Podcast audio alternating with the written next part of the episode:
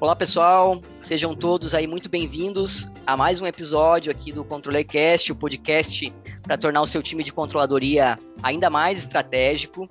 Nesse episódio, a gente vai conversar sobre gestão tributária, sobre gestão da complexidade tributária aí, esse tema que tem muitas nuances, muitos detalhes e que demanda aí um bom tempo né, dos times de finanças, de controladoria e dos CFOs aí do mercado brasileiro.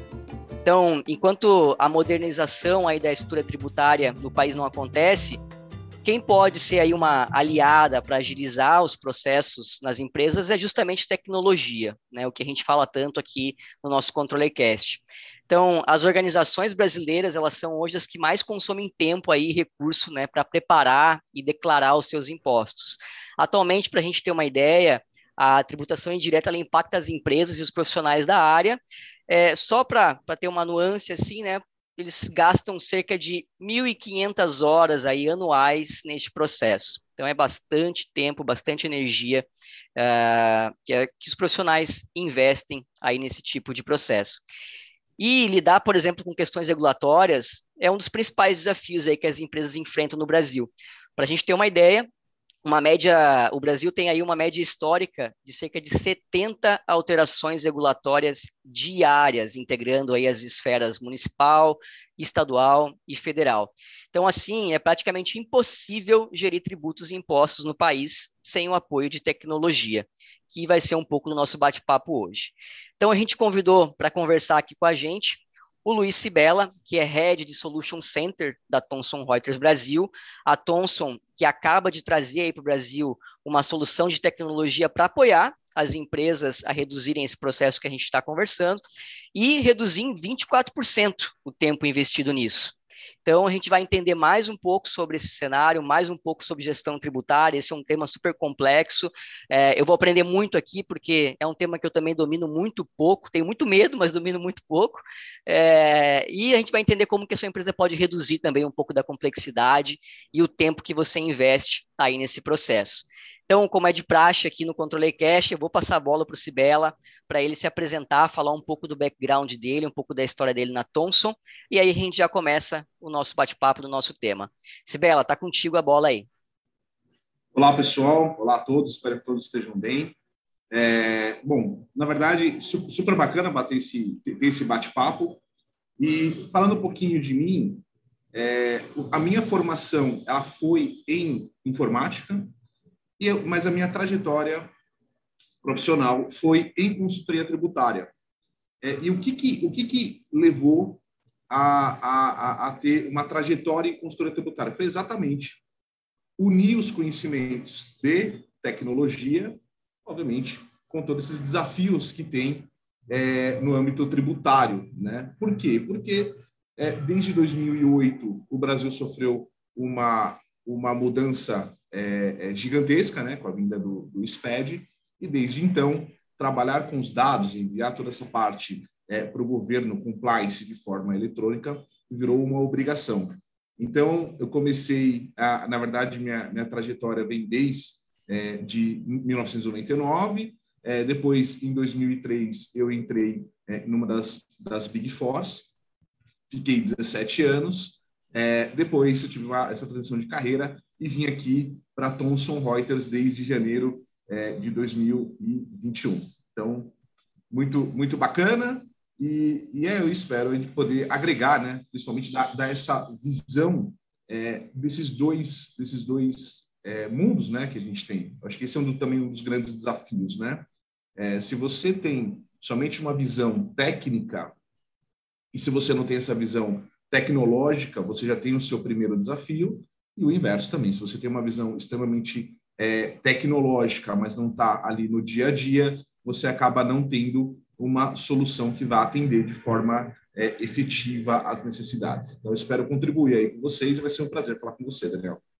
Maravilha, Sibela. É, já temos algo em comum aí, minha trajetória também é técnica, também comecei na com a parte de sistemas, e daí quando você começa a resolver o problema é, de finanças, controladoria, tributária, né, você acaba se é, emaranhando nesse mundo aí também, né? Muito Exatamente. Bom. Show de bola. Bom, para a gente começar o nosso bate-papo aqui, sempre gosto de iniciar com uma pergunta que uh, nos ajuda a nivelar, a entender um pouquinho melhor do tema, né? Então, eu queria entender de ti, o que, que tu acredita aí que são os principais fatores, né, é, que torna complexa a apuração e o pagamento de impostos e tributos aí no Brasil? Bom, Daniel, na verdade, é, é o que torna complexo a apuração é, dos impostos no Brasil são vários motivos. Eu acho que a gente pode começar com, os dois Primeiro, os dois primeiros, na verdade, é a quantidade de atualização que acontece, né, da, da, da, das normas tributárias e na em outra em contrapartida a quantidade de benefício também que o, o governo concede. É, e vale lembrar que no Brasil nós somos em 26 estados mais o Distrito Federal e cada estado tem a sua é, legislação própria, especificamente quando a gente fala aí é, do, do ICMS. Então, o que torna é, é, complexo é reunir todas essas legislações que nem sempre é, elas são é, têm conexão, né? Muitas são conflitantes de um estado é, para o outro. É, verificar a atualização, quando a gente fala aí de produtos especificamente, comércio, indústria, verificar a atualização por produto, que no Brasil um dos índices para esse controle é, o NCM, é, e depois, é, é, obviamente, é, fazer toda a, a apuração né, é, dos impostos em todos, é, em todos os níveis de processo das empresas também é um outro desafio. Por que eu digo isso? nem sempre a legislação consegue abarcar todas as operações das empresas, né? Então, se adequar à operação à legislação também é um outro desafio é, que é muito é, normal acontecer por um produto que veio novo, por uma é, especificação nova, ou mesmo uma operação. Então, para você ter ideia, até no Brasil, por exemplo, devoluções que acontecem, no Brasil, é, casos que você chega para entregar alguma carga e ela tem uma quantidade menor de produtos, né? tudo isso acaba tendo um impacto grande, é, porque vai envolver aí a retenções ou as devoluções dos impostos, né? E isso nem sempre é de uma forma é, tempestiva. E aí vale ressaltar que no Brasil, desde que veio a questão da, da mensageria eletrônica, é, no Brasil, qualquer operação de emissão de nota fiscal, por exemplo, é necessário pegar aí o que a gente chama do selo eletrônico, né? então a informação precisa ser enviada, por exemplo, para a Cefaz, para que tenha aí a, a, a autorização para fazer a transação. Então, a parte eletrônica ela traz uma questão é, é, trouxe na verdade uma questão de, de, alinhamento de competitividade que todos têm que fazer é, é esse procedimento, mas em, né, é, também por outro lado acaba trazendo uma, uma, certa complexidade, principalmente quando você fala é, em questão de, de tempo, né, de, de logística. E exemplos de, de materiais perecíveis, situações que você precisa fazer uma transação é, mais rápida. Então, os desafios, né, eu comentei aqui alguns desafios que acontecem é, na parte da, da, da, da, legislação aqui no Brasil, é, e, de fato, é, é a quantidade de atualização que acontece é, diariamente tem um impacto direto aí na operação de todas as empresas. Certo. E ainda nesse teu ponto de vista, né, é, tu enxerga alguns segmentos de economia que são mais complexos ou que contam aí com uma carga tributária maior, é, mais difícil de lidar no dia a dia? É, excelente pergunta. Na verdade, é, embasando até a, a, sua pergunta com dados, né? Quando a gente pega a última publicação de fiscalização da Receita Federal do Brasil, é, que foi publicado no ano de 20, com base no ano calendário de 2020, é, mas tendo também uma perspectiva de plano para 2021, é, na verdade, em questão de quantidade de autos de infração, o setor de comércio vem em primeiro lugar, em segundo lugar vem a questão de prestação de serviço, é, e aí em terceiro lugar vem as indústrias, e depois continua é, a lista. E Então, o que, que, que vem é, é, é, com essa informação? É, novamente, por que, que o comércio tem um, um, número alto de um número alto de, de, de que acaba tendo infrações altas de infrações da Receita Federal? Exatamente pela granularidade da operação. Né? São é, setores, aí estamos falando, por exemplo, de atacado, varejo, é, que trabalham com uma granularidade muito grande de itens, que são é, transacionados por todo o Brasil. Então, aí vem, é, linkado na, na, na, na, sua primeira pergunta, né, dos desafios, é exatamente esse um dos grandes desafios.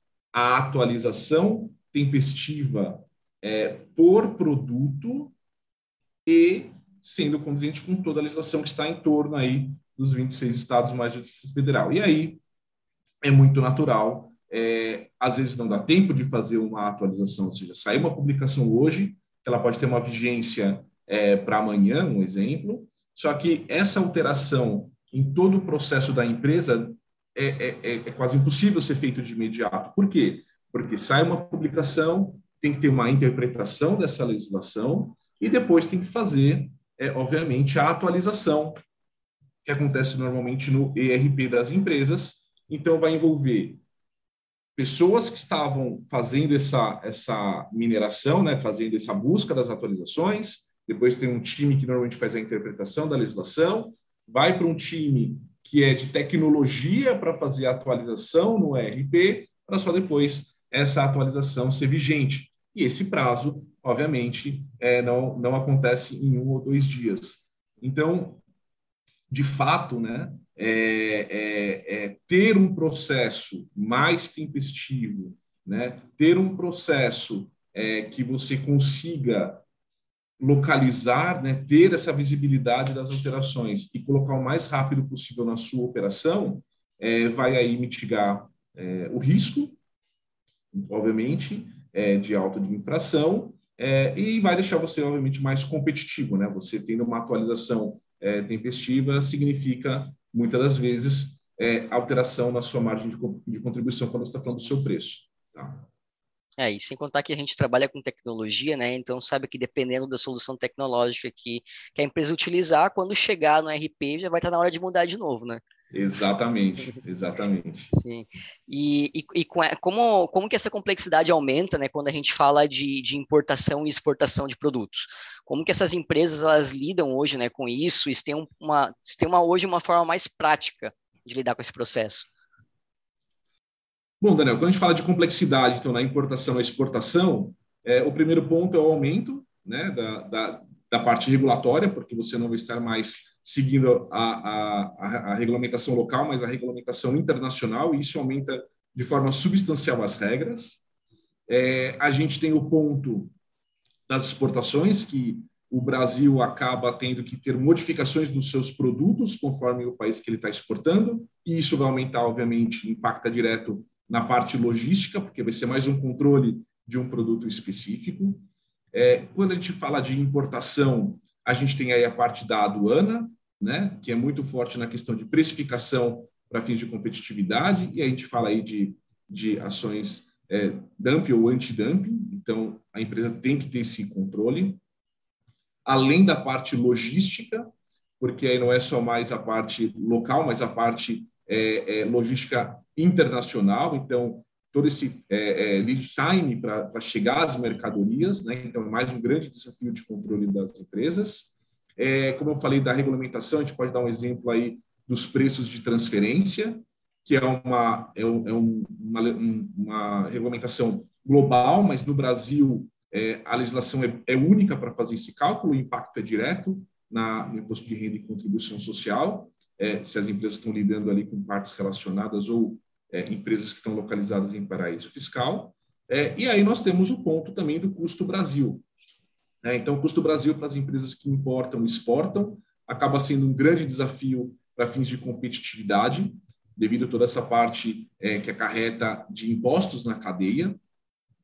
É, tem a questão também é, de acordos é, multilaterais e bilaterais, né? então o Brasil acaba tendo poucos, é, é, poucos acordos bilaterais ali também que aumenta muito a competitividade. Isso pode ser que mude é, recentemente, eu digo isso porque recentemente foi publicado que o Brasil volta né, na, na expectativa de entrar para a OCDE, mas enquanto isso não acontece, é, de fato a gente acaba perdendo é, competitividade é, pela falta, né, pelo número dos acordos que o Brasil acaba não tendo em comparação de empresas, de, de países é, que possuem um número grande aí de acordos é, bilaterais. E aí, é, uma das manobras para tentar mitigar e reduzir esse custo do Brasil é, são, de fato, os regimes especiais que o governo concede. Né? Então, a gente está falando especificamente aí dos regimes mais utilizados, que é o drawback é, e o recoff, que vem, é, na verdade, foi criado exatamente para incentivar a exportação,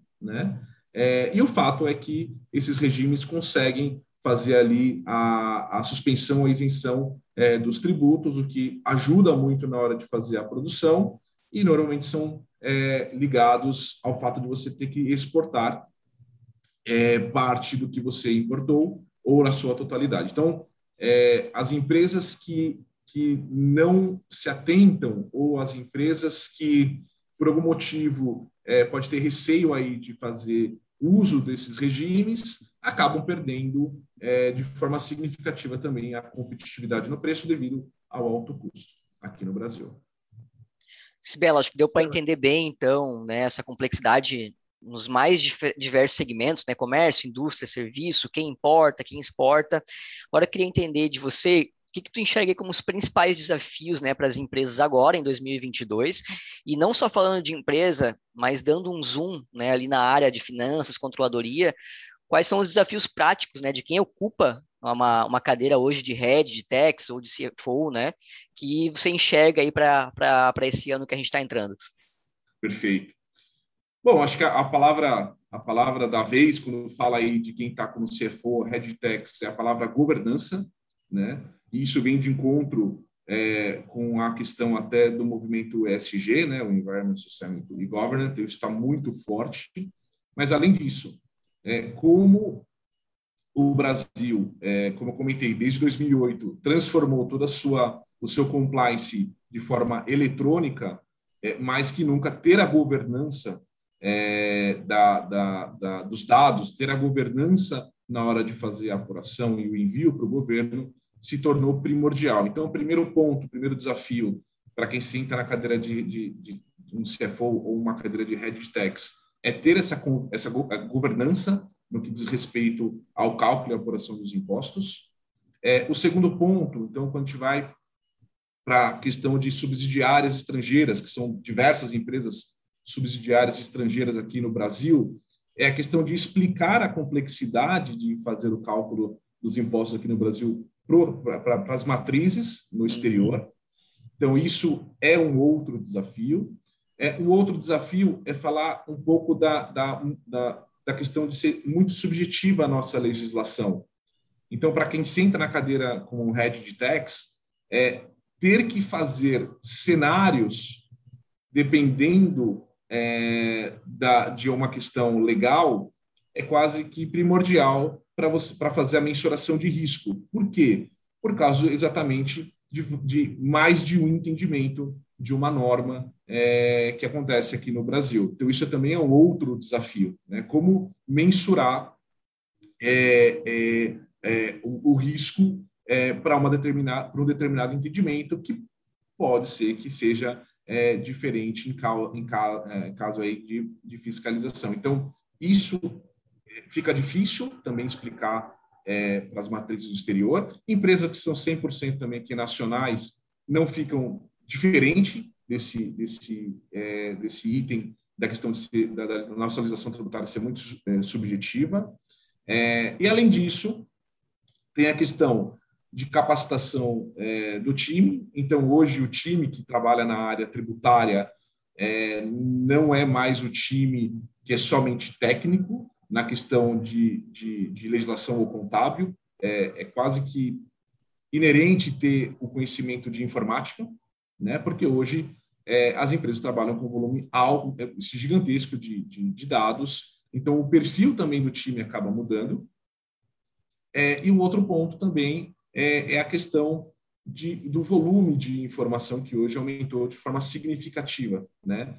Então, para um head de tax, se ele não for é, focado no que ele precisa para fins de visualização estratégica, é, ele acaba também tendo aí é, uns desafios maior é, em tomadas de decisão. E eu falo isso porque hoje mais que nunca nós temos um grande volume de dados, né? É, hoje mais que nunca a informação acabou sendo mais mais fácil de, de, de ser obtida dependendo é, do processo, mas em contrapartida se você não souber pegar o dado e transformar numa informação que você precisa focar no seu negócio, você acaba aí é, não tendo uma visibilidade é, de forma estratégica. Então, é, de fato, quem senta na cadeira de techs hoje, ou, por exemplo, é um CFO, é, acaba é, tendo um desafio que extrapola é, as questões somente agora contábeis, né? E, e, vem aí para esse desafio também de levar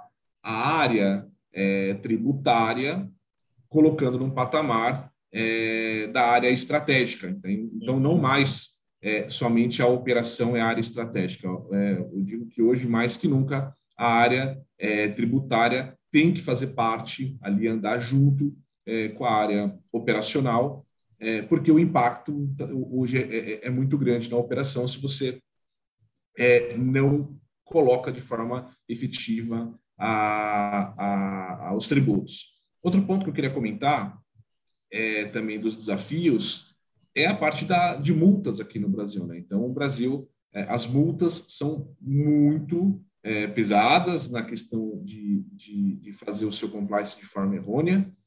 É, então, esse também é um outro desafio para quem senta na cadeira de tax. Então, ter o seu compliance, ter a governança, é, é, vem de encontro, obviamente, para, primeiro, ter mais competitividade, fazer o compliance de forma assertiva e, obviamente, é, mitigar o risco é, de de infrações e as multas que são, de fato, multas pesadas aqui na, na questão de, de, de informação errada no seu compliance.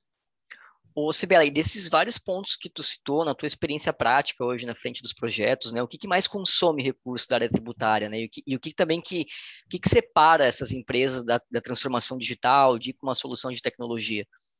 Bacana. Bom, é, vários fatores, né, mas vamos começar, eu acho que colocando uma perspectiva de maturidade, eu acho que tudo começa com a maturidade, que momento Sim. a empresa está para aplicar uma transformação digital, então, isso é importante. Eu comento isso porque não adianta você ter BI e inteligência artificial se você não está conseguindo arrumar uma informação que está no, no, começo do processo, uhum. né? Está sendo então, lançada vezes... errada, está tendo uma Exa cultura errada. Exatamente. É, e por que eu falo isso? Porque o que consome muitos recursos na área tributária é, e, na verdade, no fiscal ali das empresas, um dos pontos, por exemplo, é o retrabalho. E retrabalho em que sentido?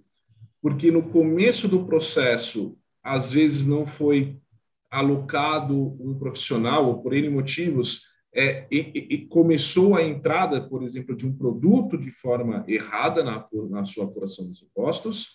E onde você vai ver isso? Normalmente isso acontece na hora que você vai enviar, por exemplo, lá o seu SPED.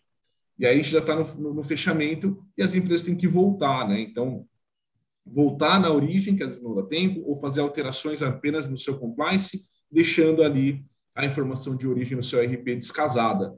Uhum. Então, essa parte de retrabalho consome muito a, a, a, o tempo ali de quem trabalha na operação. Outra, outro ponto que consome muito quem trabalha na operação é a feitura. Fazer o compliance consome demais, né? É, e isso acaba acarretando no quê? A falta do tempo, porque no Brasil nós temos datas limites para envio do compliance, acaba acarretando a, a, a, não análise, a não fazer a análise dos resultados. Então, acaba pegando todo o tempo para a feitura, mas acaba não sobrando tempo para o time fazer as análises.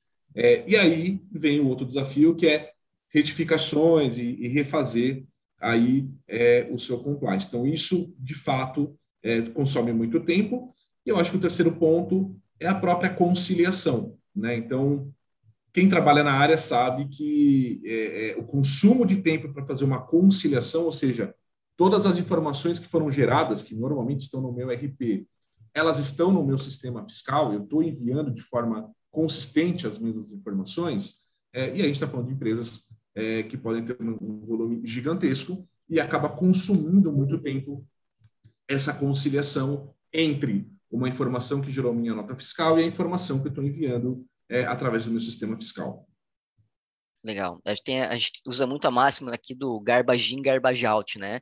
Então, a gente lida com o processo orçamentário aqui e é sempre isso também, né? O que dá mais trabalho é garimpar, limpar essa informação lá no começo do processo, né? É onde é mais Exatamente. difícil a cultura chegar, né? E, e, se manter alinhado. A coisa, a, a gente fala que você alinha as tartaruguinhas assim, ensina todo mundo, e aí a coisa tá andando, mas quando você vê alguma coisa vai saindo pro canto, você tem que ir lá e voltar e treinar de novo, né? Então é um, é um trabalho de formiguinha mesmo, de criação de cultura mesmo, né? Exatamente. Perfeito. E, e que tipo de tecnologia, né, pode facilitar aí, Sibela, a apuração e o pagamento de impostos e tributos no Brasil para facilitar, para tirar um pouco de tempo desse processo? Bom, na verdade, existem tecnologias que conseguem auxiliar na, é, e aí sim, com BIs, é, que, que ajudam a fazer a coordenação é, e, a, e, e, principalmente né, a formalização de processos, por exemplo, para geração de um NCM, né? Então, o código que vai ser aí base de imposto. Então, existem tecnologias que podem é, ajudar, e, na verdade, já ajudam a, a, a fazer isso. É, aí, um ponto é, que, que, de fato vem é, é, alguns, já há alguns anos aqui no Brasil, é, que é a parte de motor de cálculo. Então, motor de cálculo, ele, ele acaba unindo a tecnologia de forma a ter uma efetividade na ajuda na operação. Né? O que eu quero dizer com isso? Toda essa parte de garimpo das alterações que acontecem diariamente, é, toda essa parte é, de geração dos impostos na hora que você está fazendo uma operação de compra ou de venda. E, principalmente, é, quando você fala de motores de cálculo que estão fora do, do RP, é, porque o RP no Brasil, né, os RPs no Brasil, o foco de fato não é, é, fazer cálculo tributário, não é esse o core, né? Então esse é um grande desafio e pode ser que não seja o core porque exatamente por essa demanda de conteúdo, né? Custo, né? É, o custo que acarreta. Então, quando você fala de um motor de cálculo que está fora do seu RP, é, numa, numa, um termo que nós usamos aí de, de composable, ou seja, fazendo uma composição com o RP, é, ele traz uma vantagem gigante, é, porque você acaba tendo mais, obviamente, celeridade, tempestividade para fazer a alteração, porque não mais é no RP, então esse motor de cálculo já vai ter uma alteração automática. É, caso você mude de ERP, você vai ter um custo é, muito menor, porque você não vai ter que levar a alteração de um motor que estaria dentro do então se você está mudando de RP A para um RPB, e você tem um motor de cálculo em nuvem, por exemplo, você tira essa, esse custo é, e você só vai plugar novamente depois com todo o seu regramento num RP novo. Então, isso é, ajuda muito é, e, principalmente, né, o fato de ter uma biblioteca e regras, você tira a parte de feitura desse processo é, do seu time e você coloca o seu time de fato para fazer a análise. Então, quando você começou, quando você comentou é, no começo, né, do, do, motor de cálculo, por exemplo, a Thomson Reuters é, ela, ela possui um motor de cálculo, que é, um, na verdade, uma das soluções mais comercializadas no mundo, quando fala da área de techs da Thomson. É, ela, de fato, trouxe um motor de cálculo desde 2018 é, aqui para o Brasil, e esse, desde o ano passado, 2021, fez, fez toda a capacitação para ser comercializado é, através aqui do time da Thomson Reuters é, Brasil. Então, isso é, a gente já já pudemos verificar desde o ano passado é, a, a, a, demanda que existe, né, é, e a necessidade da, da, das empresas, principalmente é, no ponto quando fala governança, no ponto quando fala alocar time, o tempo do time, na verdade, fazer uma alocação para leitura de resultados e análises estratégicas, ao invés da feitura, e principalmente, né, na questão de mitigação de risco, uma vez que a atualização é, que existe no motor de cálculo é, das regras tributárias é feito de forma é, diária. Então, unindo tudo isso, é, é, você traz um ganho muito grande. Quando você comentou lá também no, no, no começo do nosso podcast de 24% do ganho, né? Na verdade, é 24%, só ressaltando que é do, do total da esteira, né? Uhum. Quando fala somente do, do processo do motor todo. De, é, somente do processo é, colocando o motor de cálculo, é, esse percentual é, já sobe é, de forma representativa, chegando é, de 60% a 70% é, no ganho da operação da questão de atualização de dados aí das regras tributárias. Legal, legal, Sibela. E aí, o que, como que você enxerga assim, né, um, um, um antes e depois desses projetos, né? É, qual o impacto no dia a dia desses times, né? Como que eles conseguem se tornar aí mais estratégico com o uso desse tipo de tecnologia? Então, a parte de ser mais estratégico esse tipo de, de tecnologia é exatamente é, é, fazendo análise dos resultados, né? Uma vez que o time não precisa mais fazer o garimpo dessas alterações da legislação, Sim. é uma vez que o time não precisa mais ficar usando, né, é, o tempo do pessoal de TI para fazer a alteração no RP. É, a, a, partir do momento que o time começa a ter é, o tempo para analisar um resultado na hora que é feito um cálculo do imposto de uma operação de compra e de venda, você acaba é, capacitando de forma substancial o início do processo, como nós havíamos comentado, né? Então, o início do processo, que é onde você está gerando ali a sua entrada de produto ou a sua saída é, por questão de faturamento, que vai ter um reflexo em toda a cadeia até o envio é, aí do seu compliance, da sua apuração. Então, lembrando que é, quando a gente fala de motor de cálculo, a gente está falando do início do, do, do, processo que a gente chama aqui da esteira fiscal, né? que é exatamente onde você está dando a entrada do seu produto ou você está fazendo o faturamento é, para a saída. E, e, e, claro, né, vindo de encontro aí com toda aquela granularidade que eu comentei de produtos e, e, e operações interestaduais no Brasil, é, ter essa biblioteca atualizada é quase que fundamental para você mitigar risco é, de, de operação com impostos não atualizados. Ou seja, sobra tempo, né? reduz o retrabalho para focar em análise, focar em tomar melhores decisões, ou para quem está nos ouvindo aqui, né, fazer um melhor orçamento, fazer um melhor acompanhamento do orçamento e assim por diante, né? Exatamente, e principalmente, né, quando fala também na questão de custo é, de manter uma solução, é, como eu comentei, por ser uma solução fora do ERP, você acaba tendo um custo muito menor de, de manutenção é, e você acaba tendo uma tempestividade muito grande para fins da atualização, porque, como eu comentei, não precisa mais é, seguir aquele passo a passo do, do, do time, é, é identificar, aí vem o time para fazer a interpretação e depois vem o time da tecnologia para fazer a alteração. E um caso, pegando um caso clássico aqui que nós tivemos recentes, é, o recente, é, na, do, do ICMS na base de PIS COFINS, né? Então, tivemos todas as decisões que ocorreram é, e as empresas que precisaram fazer essa alteração no seu RP acabaram tendo é, é, uma operação mais custosa, porque, obviamente, envolve é, alterações ali, muitas das vezes no fonte né, é, uhum. É, do RP. E aí, se tem um motor de cálculo, esse custo acaba não, não existindo, porque a própria alteração que acontece vai acontecer na solução de forma automática. Perfeito. Bom, acho que só quem já mexeu, já customizou um RP sabe da trabalheira que é isso, né? Hoje, hoje menos, mas se tinha por muito tempo, né, bela visão de que o RP resolvia tudo, né?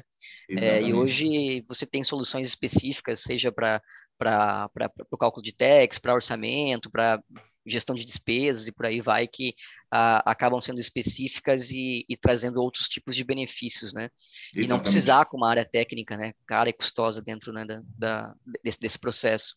É, legal, Sibela, acho que deu para aprender bastante, cara. É, agora até encaminhando aqui para para os finalmente do nosso, do nosso episódio, eu queria perguntar para ti o que, que tu está enxergando aí, né, como as principais tendências, né? A gente falou muito aí dos desafios, mas o que, que tu enxerga como as principais tendências aí desse ano, dos próximos anos aí nessa área? Perfeito. É, bom, a, a, Thomson faz vários estudos é, de parte estratégica, né, para tomada de decisão. É, a parte de cloud, é, de fato, hoje a pergunta não é, não é, não é mais se você vai para sistemas cloud, mas é quando você vai para sistemas, para sistemas em formato cloud. É, e aí é devido a uma série de benefícios que acontecem, como centralização de informação, é, gerenciamento e a, a, parte de governança da informação e principalmente a flexibilidade que o cloud traz é, na hora de você fazer mudanças é, internas na organização, né? E, e, e novamente, é, a tendência que, que vem muito forte é o que nós comentamos. É, o que não faz, não, o que não fazer parte do, que não faz parte do core do, do, do ERP, e aí especificamente quando a gente fala é, de sistemas fiscais e sistemas também de comércio exterior, é, essa questão do composable vem muito forte, exatamente para as empresas ter a flexibilidade, é, e é comum acontecer também, de atualizações ou mudanças do RP diminuir o impacto nessa transação. Então, claro, quando você tem sistemas fazendo composição e você tem a necessidade de mudar o RP, você acaba tendo uma, um impacto muito menor, porque, obviamente, os sistemas já estão preparados fora dele. Então, como tendência, é, a Thomson enxerga muito forte é, a continuação do, do, do, do cloud. É, a, a, nós também enxergamos muito forte a questão de composição é, é, de, de, soluções é, no RP. E a gente também enxerga que a parte de, de transformação da informação ela vem muito forte. Como eu comentei, hoje nós temos um alto volume de informação é, que acaba ficando disponível. Só que se a empresa não souber transformar isso, na verdade, é um alto volume de dados, né? Então, tem um alto volume de dados, que a gente chama de petróleo dos dados, mas se você não souber refinar, fazer esse refino, você acaba não tendo a informação que é necessária. Então, ter é, benchmarks, ter, ter, ter conhecimento né, de como transformar esse dado numa informação para o seu negócio é, é, um ponto, é uma tendência que já vem acontecendo, e aí a gente vê é, toda essa questão que veio com a pandemia, né, de, de Big Sim. Data, toda essa questão que a pandemia é, comprovou é, na questão de sistemas em, em, em cloud, é, a tendência muito forte é, do e-commerce também, eu acho que é algo que não volta, mesmo se nós uhum. voltarmos 100% na normalidade, é, uma tendência que não muda, né? Então, todo mundo comprovou que a parte tecnológica na logística e a parte tecnológica é, na nuvem, ela veio aí trazer toda essa, essa agilidade no, no processo. Não, perfeito. Eu acho que a pandemia acabou acelerando ainda mais isso, né? Foi um mar de gente que foi, de mar de gente de empresas que foram jogados, né, para o digital, né? Então você precisa é, se atualizar e aprender a trabalhar com esse volume de informação, né? Exatamente, e principalmente, né? A pandemia é, é, é óbvio, né? A pandemia trouxe mudanças significativas na economia, na parte principalmente logística internacional, pela, pela escassez aí de algumas matérias-primas, é, acabou trazendo impactos significativos. Algumas empresas acabaram, de fato, é, fechando, exatamente porque não estavam preparadas é, nessa parte digital uhum. para ter continuidade. De outro lado, é, empresas se reinventaram e, de fato, dobraram, triplicaram o seu tamanho na pandemia, é, quando focou na transformação digital é, na forma de negociação e na forma de transação da, das suas operações. Então, de fato, a pandemia é, teve pontos óbvios, né, que não foram Sim. teve pontos aí é, é, de, de, trouxe problemas, mas de uma perspectiva também é, de avanço para fins cultural aqui no Brasil e para fins de demonstração é, que a tecnologia ela impacta direto, né, a transformação digital impacta direto nos seus negócios, ficou muito mais evidente aí com a pandemia. Perfeito, Sibela. Acho que foi um papo muito rico, deu para aprender bastante aqui. Eu queria te agradecer muito pelo teu tempo aqui para o nosso bate-papo e deixar aí uma janela para você deixar uma última mensagem aí para quem está nos ouvindo. Perfeito. Bom, primeiro eu quero agradecer, espero ter de fato contribuído é, toda essa toda essa, essa gama aí é, de desafios que vem na parte tributária de comércio exterior é, é, não é recente, né? Vem, vem ao longo do tempo, mas de fato é, o ponto de transformação é, onde começou a ter a, a, trans, a, a, o envio de informações, onde, onde a informática é, e a tecnologia ela se, se fez parte da operação, trouxe uma mudança é, gigantesca. Então, o, acho que como o recado final é prestem atenção na transformação digital, ela é essencial para os negócios é, e, obviamente, né, é, tenham sempre é, é, a, a, escolha, né, do fornecedor que faz sentido para a sua operação, do software que faz sentido para a sua operação, do parceiro que vai fazer sentido para a implementação e, principalmente, é, do time. Né? Não podemos esquecer que